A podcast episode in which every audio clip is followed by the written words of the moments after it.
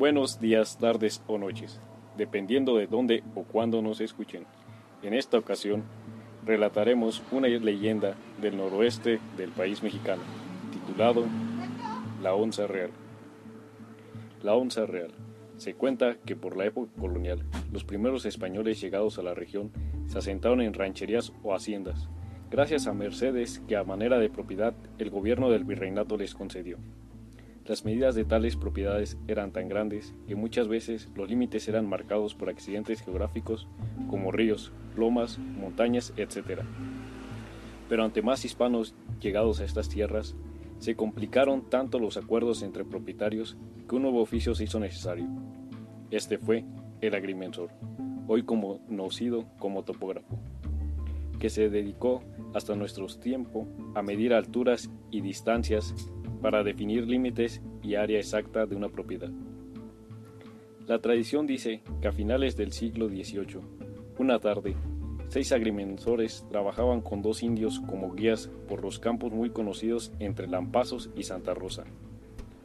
Cuando el de alta vara, que sirve para establecer puntos de referencia, se fue más allá del alcance del teodolito. Sus compañeros pensaron que quizás se habría retirado para satisfacer alguna necesidad y se sentaron a esperar que reapareciera en la distancia. Los minutos pasaron y esperaban pacientes cuando de pronto, hacia el rumbo por donde se perdió el español, se escuchó un llanto de mujer que parecía suplicante, una repetida letanía desesperada. Los lejanos sollozos les hizo pensar que su compañero estaría abusando de alguna joven india que tuvo la desgracia de pasar por ahí donde el trabajador se encontraba y reían ante los arrebatos doloridos de aquel llorar amargo, imaginándose de mil maneras la escena. Los indios, tras el sobresalto inicial ante aquel lloro lastimero, callaron, escondiendo el rostro en una secreta sonrisa. El llanto cesó, los minutos pasaron y como el amigo no llegaba, decidieron mejor hacer un descanso para preparar los alimentos del mediodía. La comida estaba casi lista y el jefe de la expedición, algo preocupado, envió a un guía y un español a buscar lo perdido. Tal vez tendría a la pobre india atada al tronco de un árbol para seguir con la diversión. En todo caso, estaban trabajando y había que llamarlo al orden. Los hombres se adentraron en el monte, dando voces, y se perdieron entre el matorral y el bosque cerrado. Un grito de espanto se oyó la distancia.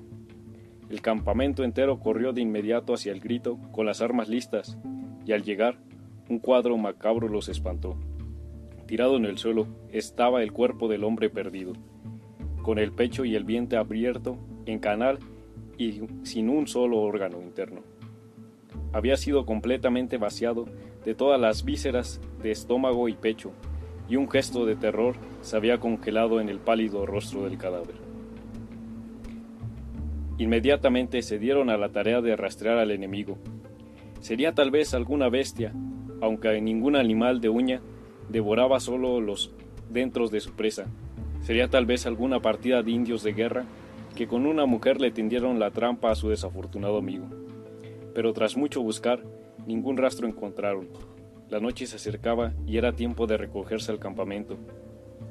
El desdichado sería enterrado en medio de los montes con una improvisada cruz de palos. La noche llegó. Tras la cena y un descanso, los, recuerdos de aventuras pasadas al lado de, del difunto cubrieron la melancolía. El campamento y los comentarios tristes en voz baja traían otra vez su imagen a la mente de todos cuando se escuchó otra vez el penetrante llorar que ya conocían. Los malditos trataban de tender otra celada, pero esta vez no caerían en la trampa. El llanto iba y venía, y se escuchaba por el lado poniente, así como el oriente, por el lado norte y por el lado sur. Casi se podría decir que venía de todas partes o se volaba en torno al campamento. Los hispanos empezaron a ponerse nerviosos y esperaron con las armas listas. Los indios, con enigmática expresión, solo alimentaban el fuego en silencio. Tras una noche al acecho, en que fueron turnando las guardias, vieron la próxima salida del sol. Somnolientos se fueron desperezando y descubrieron que faltaba otro compañero. ¡A las armas! Todos a las armas. Había que buscarlo. En escuadra de combate avanzaron explorando en círculos crecientes alrededor del campamento. Vieron un pie de conocido calzado saliendo debajo de unas ramas del matorral. Imaginaron lo peor. Se acercaron cautelosos y fueron arrebatados por una espantosa visión. Allí estaba otro cuerpo vacío de todos los órganos internos y con palidez tal que parecía también haber sido vaciado de toda su sangre. Todavía fueron sobrecogidos de repentino escalofrío cuando a la distancia escucharon el desesperado llanto de una mujer, un lamento lastimero que ya se les antojaba como algo demoníaco. Se les enchinó la piel y los cabellos se erizaban ante el aullido doloroso que los trasladraba hasta la médula. Una tumba más en medio de aquella soledad. No sabían si terminar la misión que los había llevado ahí o claudicar ante aquella amenaza desconocida. Se reunieron a deliberar, analizando las consecuencias de suspender los trabajos y por primera vez acercaron a los indios para consultarles sobre los enemigos. ¿A qué tribu pertenecían? ¿Dónde tenían su ranchería? El mayor de los guías respondió solamente y lento, como buscando las palabras de un idioma que no era suyo. Es nacido en esta tierra, pero no es hombre.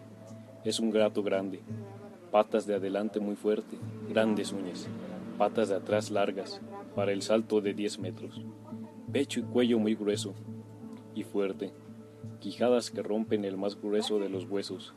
No come sino tripas y bofes. No ruge como el puma, como una mujer en celo su sonido, como que llora de gozo ante la comida o de gozo después de comer. Los hispanos endurecieron el semblante, incrédulos ante la estúpida razón del indio. Ningún animal podía ser tan rápido para dar muerte tan centellante, tan centellante que no se escuchara a grito alguno. Ningún animal era tan preciso en el corte de carnes y costillares. Solo eran supersticiones de los ignorantes nativos de estas tierras bárbaras. Por mayoría, decidieron seguir trabajando, pero ahora lo harían en, grupos en dos grupos armados y no se separarían ni para una íntima necesidad. El día transcurrió sin novedad y parecía que la pesadilla había sido superada. El enemigo se había retirado. Al caer el sol, acamparon en un claro del bosque. Los alimentos se compartían en paz, mientras dos guardias vigilaban con vista y oído atento. Un matorral cercano se sacudió suavemente. El enemigo había sido detectado. Los mosquetes y machetes se levantaron al viento. Una bestia, todo colmillos y zarpas, saltó a escena. Como un rayo cruzó entre los sorprendidos trabajadores, que solo acertaron a hacer detonaciones al aire. El estruendo de los mosquetes, el humo, el olor a pólvora asustaron a la feria fiera que huyó despavorida. Un minuto después, el siniestro llanto que ya todos conocían llenó de escalofrío todos los cuerpos. Los españoles pulsaban los mosquetes apretados entre las manos, mientras los indios seguían la rutina ancestral de alimentar el fuego que durante la noche los resguardaría de todo mal. Era una bestia tal como fue descrita por los hombres conocedores de esta tierra, una bestia robusta, entre grisácea y valla, que por tener unas rayas negras en la frente y algunas de ellas se alargaban por todo el espinazo hasta rematar en la cola con una punta negra. Fue comparada con algún tipo de ocelote o un tipo de onza, y por su gran tamaño y fiereza fue llamado por los pobladores como la onza real. Muchos encuentros y anécdotas se siguieron suscitando alrededor de esta bestia, que se fue convirtiendo en un mito de más de estas tierras. Los viejos rancheros de estas soledades dicen tener recuerdos de un animal al que muchos nunca vieron y solo supusieron de su existencia por relatos de sus padres y abuelos, pero aconsejan todavía a sus hijos, a sus nietos y a ti, que escuchas esta espeluznante historia.